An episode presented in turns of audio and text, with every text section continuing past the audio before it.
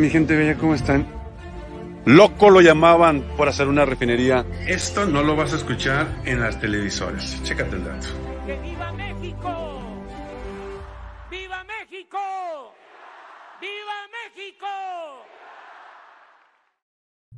¿Qué tal, mi gente? ¿Cómo están? Bienvenidos nuevamente a otro episodio más de La Verdad Duele en vivo y en directo con su buen amigo Evodio Camarena. El día de hoy vamos a hablar acerca de las respuestas que obtuvo el presidente López Obrador del el expresidente Ernesto Cedillo. ¿Qué fue lo que dijo? ¿Por qué dijo que los ricos eran primero? Bueno, no lo dijo, sino se simula que los ricos son primero y los pobres después. Bueno, vamos a hablar también acerca de la familia Ballesteros y quiénes son esta familia Ballesteros y por qué López Obrador lo trajo a la mente el día de, no, el día de hoy, el día de ayer. Vamos a ver la llegada y vamos a ver qué fue lo que dijeron donde Ernesto Cedillo en una conferencia sobre economía y un tema que supuestamente él domina, a lo que López Obrador quiere, quiere cuestionar sobre las decisiones que tomó en su sexenio durante su televisión mediante una regresión democrática. Este es el tema informativo el día de hoy. Así es que agárrense, mi gente bella. Yo soy Bodo Camarena. Esto es la verdad, duele. Y sí, ya me siento mejor. Espero que ya se note. Este, y pues vamos a darle sin más ni más. Así que primero vamos a darle con la teoría, mis hermanos. Mi gente chula, hermosa, pechocha, ven, chupama, como le quiere, chupapaye. Pues ahí les va. Primero que nada, vámonos con lo teórico, ¿no? Vamos a ver qué es lo que pasó con Cerillo y ahí les va. Chéquense el dato. Ok, Cerillo, políticos que no entienden e insultan le dicen a otro neoliberal. Es lo que dice aquí Ernesto Cerillo. Si tú no, no lo que quieren entender es de que si tú quieres insultar a otro político que no está de la misma mano como tú, entonces es un neoliberal.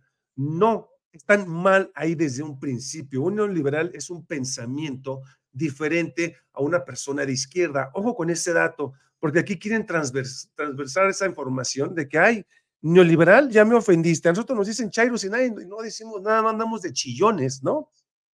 El mandatario Ernesto Cedillo llamó a defender a la democracia, según él, democracia, y señalaba que se tienen responsabilidades de protestar por las fallas.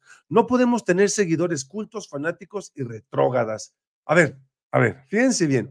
Dice, no podemos tener seguidores de culto, fanáticos y retrógadas. A ver, para empezar, culto, fíjense bien nada más, y supuestamente fueron a Yale, supuestamente fueron a Yale, una de las mejores universidades muy fifís.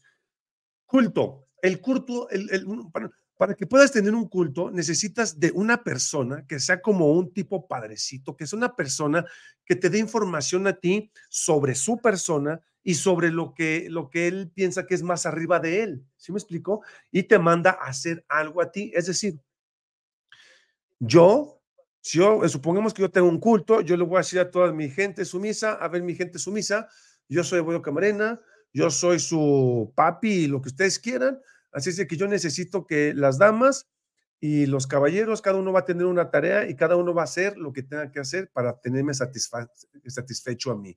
Eso es un culto. Y luego dice, fanáticos. O sea, un fanático es aquella persona que da todo por su equipo, que da todo por esa persona. ¿Estamos de acuerdo? Nosotros no damos todo por López Obrador. Nosotros Estamos contentos con López Obrador porque finalmente tenemos a alguien que nos está apoyando, finalmente tenemos a alguien que está viendo por los mexicanos, finalmente tenemos a alguien que está poniendo a México en su lugar. Eso no es fanatismo, eso es apoyo a nuestro presidente, a nuestro candidato y a nuestro voto que nosotros ejercimos en el 2018. Y por último, dice, fíjense bien aquí, esto es muy importante que lo entiendan. Esto, chéquense lo que dice aquí, este, este sí que es un retrógrada.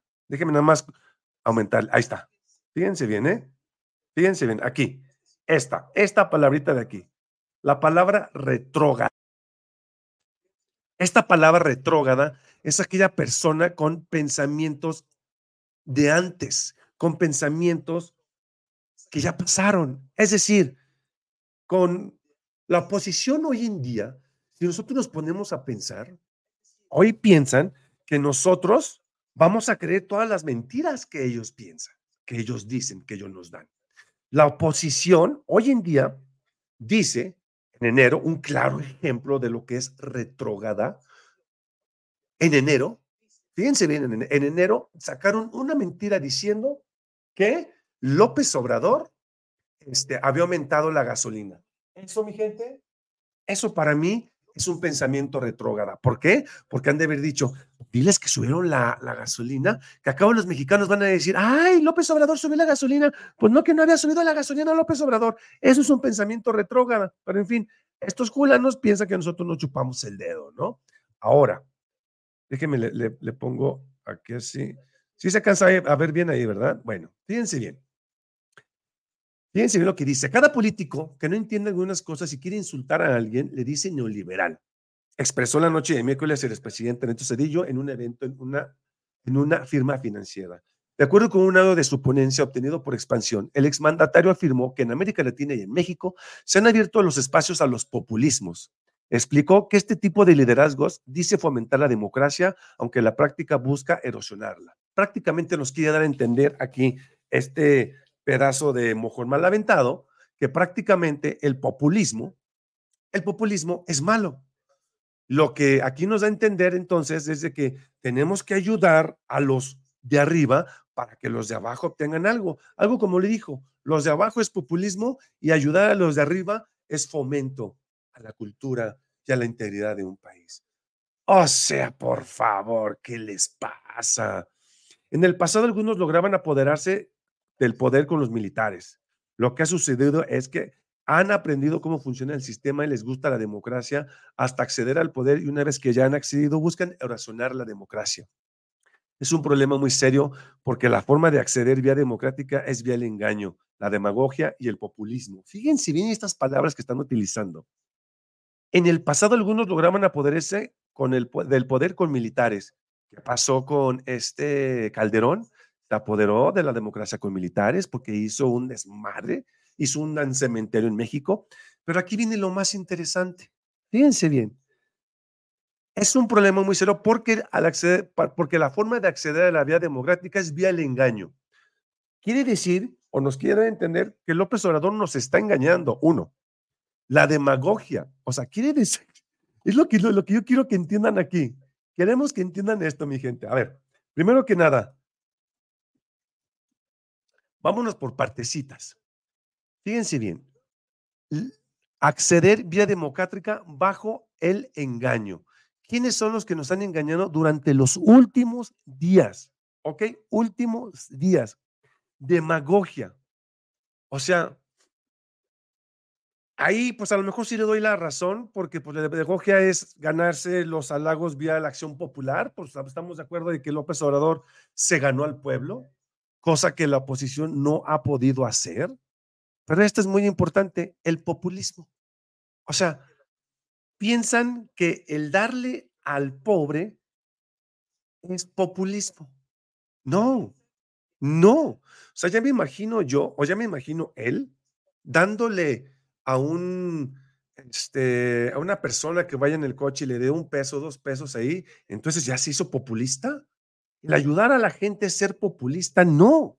Ahí tenemos el rango ya diferente de información, lo que ellos no logran entender. Pero vamos a continuar, permítame, permítame. El expresidente consideró que se trata de un efecto de políticas instrumentadas con anterioridad. Las fallas de algunas políticas han pasado y ha provocado la apertura de espacios para que el populismo haya renacido en algunos de nuestros países. También hizo hincapié en que desde el populismo se busca racionar las bases democráticas, ¿Se fijan cómo están utilizando ese tipo de palabras donde están ejerciendo cierta presión hacia para con nosotros de que él está siendo súper populista, está siendo una persona muy mala con todos nosotros, que debemos de cambiar todo ese pensamiento de dar, ayudar al prójimo, cuando en realidad ellos piensan que el ayudar desde arriba ya ayudas al de abajo. Y eso es al revés. Es decir, supongamos que hacemos un conito yo te les voy a poner el ejemplo muy, muy fácil, ¿no? Esto es así, ¿no? Supongamos. ¿Ok? Ok, aquí. Ellos piensan que ayudando acá arriba, donde está el agujero más grande, va a entrar más dinero para poderle darle al de abajo. Pero lo que ellos no saben, que abajo el agujero está así mientras que arriba el agujero está así. ¿Sí? Esto en un proyecto de ventas es fenomenal, porque mientras mayor integridad, mayor información le das, mayor, este, mayor específico sea el detalle de lo que tú vendes, vas a obtener un resultado, un resultado mayor, ¿vale? Esto lo, eso es un, un, programa que se utilizó en Microsoft, donde mayor información des, va a ir cayendo paulatinamente para cuando tú vendas a esa persona. Bueno, esto, ¿qué quiero dar a entender con esto? Estas personas piensan que porque le van a dar mayor acá, van a obtener mayor acá, cuando la realidad es otra. Durante años se les estuvo dando a todas las empresas, y ojo con el dato, Pensa, Oxo, este, Liverpool, Fábricas de Francia, Walmart, McDonald's, Burger King, Home Depot, empresas multinacionales que no pagaban impuestos, que les ayudaban entre comillas, ¿Y en qué nos ayudaron durante 30 años? Otro ejemplo, los que son de Guanajuato.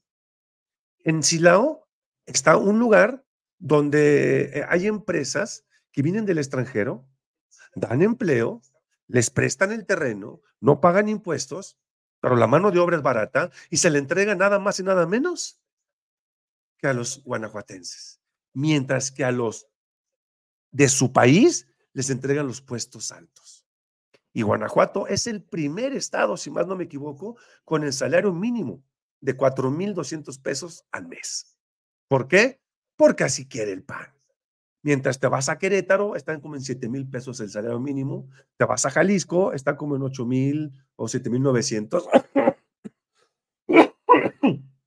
Perdón.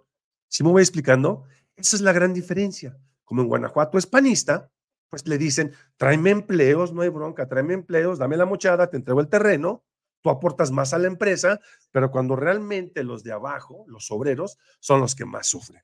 Vean nada más en esto. Ok, vamos a ver la llegada de este cuate que tuvo hasta miedo, hasta miedo de bajarse. ¿Por qué? Porque sabe, sabe que el mexicano ya no es aquel collón. Sabe que si se hubiera bajado de su camionetita, este pedazo de mujer mal aventado Puta, ¿qué le hubieran hecho, mi gente? Chéquense el dato. Palabra, es un trocón. Aquí va el señorito, mírenlo, ahí muy a gustito. Ahí va, mírenlo. Mírenlo nomás, al señorito. Es súper escoltado, ¿no? Ok. Ahora, fíjense bien lo que va a decir aquí a continuación el presidente López Obrador. Y vamos a ir desmenuzando, perdón, Perdón. Vamos a ir desmenuzando poco a poco el video donde el, presidente López Obrador nos da la siguiente información. Y esto, esto es muy relevante. Chíquense el dato, ¿eh? De Cedillo, pues es también, nada más que va más al terreno de lo político, ¿no? él tiene derecho a expresarse y a defender lo que piensa, nada más.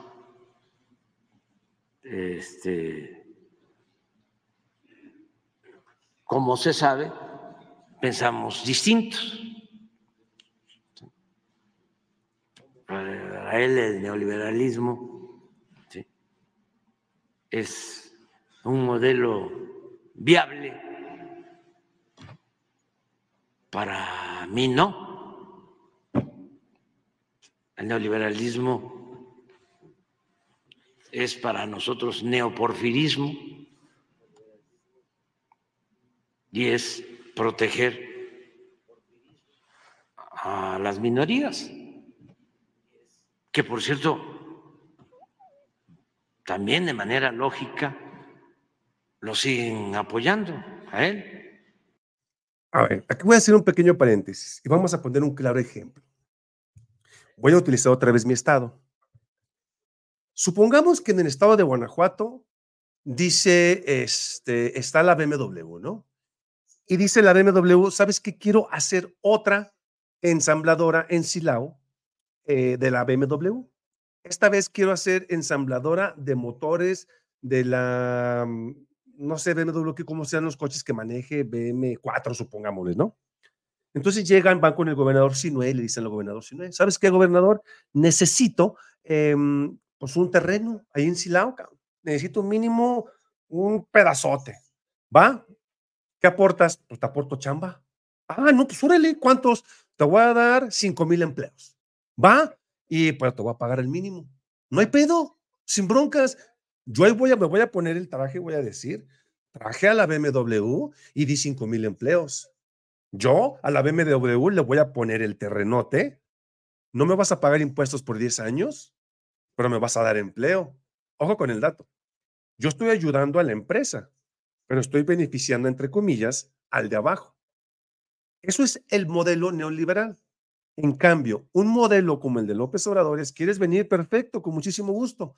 Mira, tengo ese terreno que te lo voy a dejar en 200 millones de pesos, pero si me das el empleo a mis trabajadores mexicanos junto con no nada más la mano de obra, que también a los que estudiaron me les des un puesto más arriba, te, voy a, te lo voy a dejar en 100 millones y los impuestos te los voy a reducir del 16 al 10%. Eso es trabajar para todos y me vas a pagar impuestos. ¿Sí me explico? Esa es la gran diferencia entre un modelo neoliberal a un modelo izquierdista. Y ellos piensan que ayudando a la empresa grandotota, ayudan al de abajo. Cuando en realidad, pues al de abajo me vale, ahí págale el mínimo, pues a mí qué, güey. El chiste es de que digan que yo ya traje a la empresa. ¿Cómo se está poniendo el saco Samuel García con esta, con la empresa esta del señor Elon Musk Tesla, que en realidad todavía ni la empieza?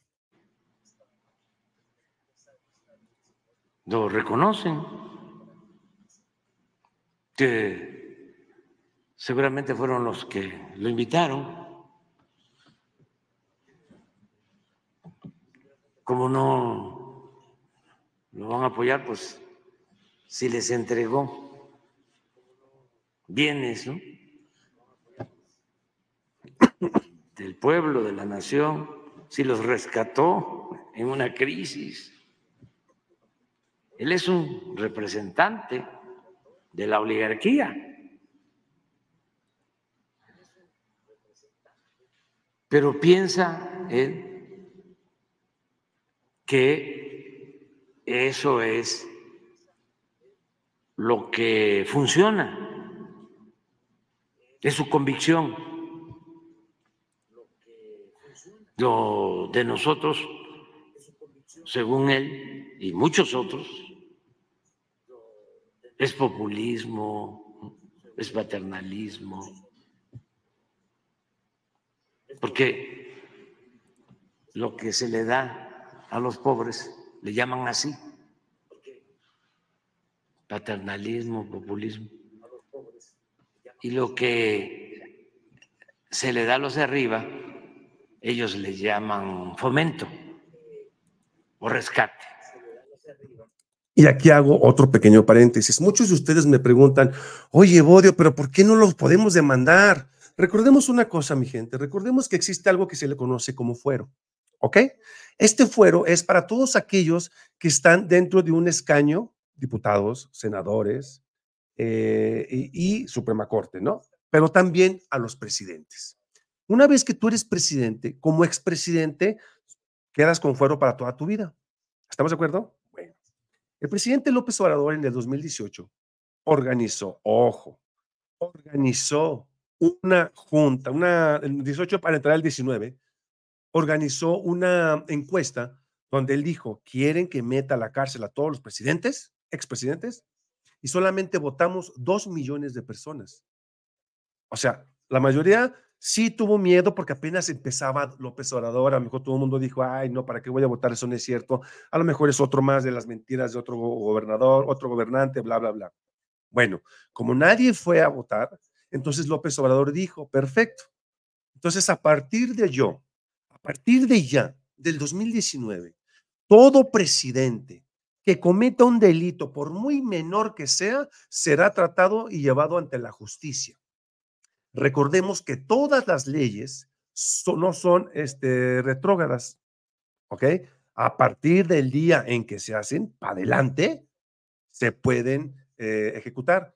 De ese día para atrás, supongamos, junio primero del 2019, julio primero de, perdón, julio primero del 2019 se hizo la ley, supongamos, a partir del primero de junio de 2019 en adelante, cualquier presidente que se robe un peso, que haga una cosa mala, que se le encuentre traición a la pata, cualquier cosa que se le haga va a ser llevado ante la ley. Antes no se puede. Y es por eso que no se pueden meter a la cárcel a los expresidentes. Más sin embargo, si hoy en día, por ejemplo, el borrachito, el borrachito, el marihuano o el nefasto este de, Cedillo, se les ocurre violentar la ley, entonces ahora sí pueden ser condenados ante la ley. Ojo con eso, ¿vale? Pero vamos a darle otra vez con la, información de nuestro presidente.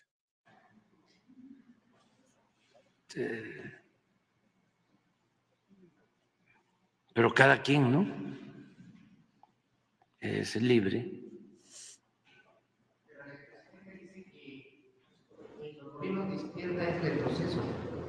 ¿Son qué? Bueno, aquí les voy a comentar lo siguiente. Déjenme buscar el video. Aquí en este video que les voy a poner, hacen la presentación del señor Ernesto Cedillo en una sede donde se habló de política. A quien me haya dado esta confianza de moderar este panel con dos eh, personalidades de la política eh, nacional e internacional. Desde luego, eh, pues no necesita presentación. Sabemos que fueron los dirigentes de sus países, eh, Ernesto Cedillo entre 1994 y el 2000, eh, José María Aznar entre 1996 y 2004. Eh, y bueno, pues vamos a aprovechar a quien me haya dado esta confianza de moderar este panel con dos. Aquí ustedes acaban de ver a nada más y nada menos que a Zuckerman, ¿no? Diciendo prácticamente, haciendo la presentación de Ernesto Cedillo. ¿Por qué? ¿Por qué, por, qué lo ponen aquí? ¿Por qué lo ponen en una asamblea economista? El señor Ernesto Cedillo es titulado de Yale, de una, de una carrera de economista. Sí, es, es, es economista el señor. Eh, sí hizo en la economía, sí hizo algo bueno, no hay duda de eso. Sí recuerdo yo lo, bien que hizo, subió un poco el crecimiento de la economía de, y eso que veníamos de una, eh, de una mm, se me fue la palabra, ¿cómo se llama lo que pasó en el 94? Depreciación del peso, pero tiene otro, otro nombre, acuérdenme. Eh, ah, se me fue el nombre. Se me, bueno, fue cuando se, se, le dio la, la, devaluación, la devaluación, ya me acordé, la devaluación. Entonces, aquí este, el señor, pues sí aumentó, aumentó, hizo buen, buena, buena apreciación del peso, al poco tiempo que estuvo, sí hizo, eh, pero hubo más cosas negativas que buenas lo que hizo el señor Ernesto Cedillo, ¿va? Y ayer hablamos de las cosas negativas que hizo. Ahorita les voy a presentar, nada más que lo voy a poner ahorita el video, donde efectivamente López Obrador está comparando, justamente como lo acaban de escuchar, el neoliberalismo con el neoporfirismo, porque muchos tendemos a olvidar nuestra historia de México. Cabe mencionar, y muchos, y ojo, digo bastantes olvidamos nuestra historia de México. ¿Por qué? Porque si yo les pregunto a ustedes, ¿de verdad te sabes el himno nacional? ¿De verdad te sabes qué día es el de la bandera? ¿Cuál es tu artículo favorito de la Constitución? ¿Quién fueron los, los padres de la independencia? ¿Cuáles han sido las otras tres reformas, las otras tres revoluciones de México? ¿Quién gritó bienvenido al, al, septenio, este, ya se me fue hasta el avión, al bienvenidos a la América septentrional, que fue cuando antes era de que nos invadieran los, en los 1800? Mucha gente ya va a decir, ah, caray, a ver, espérame, no, espérame, porque muchos escuchamos el himno nacional y lo tarareamos, pero ¿cuántos en verdad sabemos el himno nacional? ¿Quién escribió el himno nacional? ¿Quién puso la canción, la nota del himno nacional? Y muchos ya tendemos a olvidarlo, ¿por qué? Porque decimos, ah, ¿para qué? Ahí caemos en un error, en un error garrafal. Y es por eso que debemos de estar recordando esto. ¿Por qué digo esto? Porque a nosotros olvidar lo que pasó hace 20 años, nos hace cometer el error de votar por personas erróneas hoy en día. Y es ahí donde entramos a la apatía política. Entramos a aquello que se le llama apatía política porque entonces nada más vemos lo que pasa hoy, lo que pasó mañana y ya lo de ayer lo dejamos. Cuando deberá de ser, recordamos lo de ayer, analizamos lo de hoy y esperamos lo de mañana. Y es aquí donde podemos entender, realizar nuestro punto, eh, realizar nuestro granito de arena para poder aportar algo en nuestra política mexicana. Y ahora, si me lo permiten, son como tres minutitos lo que le quiero poner del siguiente video y chéquense nada más lo que dice aquí nuestro presidentazo, cabecita de algodón. Lo otro de Cedillo, pues es también, nada más que va más al terreno de lo político, ¿no? Él tiene derecho a expresarse y a defender lo que piensa, nada más. Este, como se sabe, pensamos distintos. A él el neoliberalismo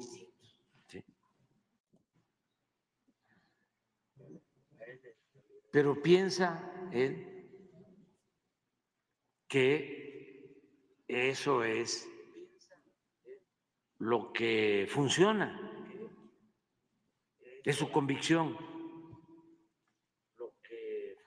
Lo de nosotros, según él y muchos otros, es populismo, es paternalismo porque lo que se le da a los pobres le llaman así, paternalismo, populismo, y lo que se le da a los de arriba, ellos le llaman fomento o rescate. Se le da a los de arriba, ellos le llaman fomento o rescate. Pero cada quien, ¿no? Es libre. Pero cada quien, ¿no? ¿Son qué? Los gobiernos de izquierda son retroceso. Hay que rescatar la democracia. Sí, este. Es que no coincidimos porque, por ejemplo, eh, cuando él estuvo de presidente, yo sostengo que no había democracia. Yo sostengo. Fíjense. Que no había democracia. ¿Cómo tenemos posturas, no? Y son proyectos distintos y contrapuestos. ¿Y por qué sostengo que no había democracia? Porque la democracia es el gobierno del pueblo y para el pueblo democracia. Y él no gobernó para el pueblo. Para el pueblo. Él gobernó para los de arriba. Y eso, según la definición aristotélica, neoliberalismo. Somos rigurosos en lo conceptual, en lo teórico. Se llama oligarquía. Oligarquía. Con fachada de democracia. Discurso de democracia. democrático. Pero en los hechos es un gobierno faccioso, no es un gobierno que esté pensando en beneficiar al pueblo. Es un gobierno. Si eh, fuese un gobierno democrático, no hubiese hecho lo que hizo de convertir las deudas privadas en públicas. de unos cuantos en deuda pública. Y, exactamente es a lo que voy. O sea, nada, eso lo hablamos el día de ayer, ¿recuerdan? De los bancos, la deuda de los bancos, la estamos pagando nosotros. ¿Cómo que por qué? Si es supuestamente es un personaje salido de Yale en economista, con una maestría en economía, un doctorado, lo que ustedes quieran, no se hace la deuda privada pública, punto. Así. Es más, puedes salir si quieres del CONALEP, puedes salir de la institución que tú quieras. La deuda pública es pública, la deuda privada es privada. ¿Cómo va a ser negocio que tu deuda que tú debas me la pases a mí y a los demás y te la paguemos y tú no la pagues? Pues no, oye. Pues bonito, bonito es así. Ayudas a otros, te ayudas a ti y les perjudicas al resto de tus compatriotas. No se vale. Pero bueno, fíjate, espero que les haya gustado. Esto fue Cedillo, le responde a AMLO. Primero los ricos y después los pobres. Pero hoy eso ya cambió. Yo soy Abuelo Camarena. Los espero hoy en punto de las 7:30 de la noche. Esto fue La Verdad Duele. ¿Hay más?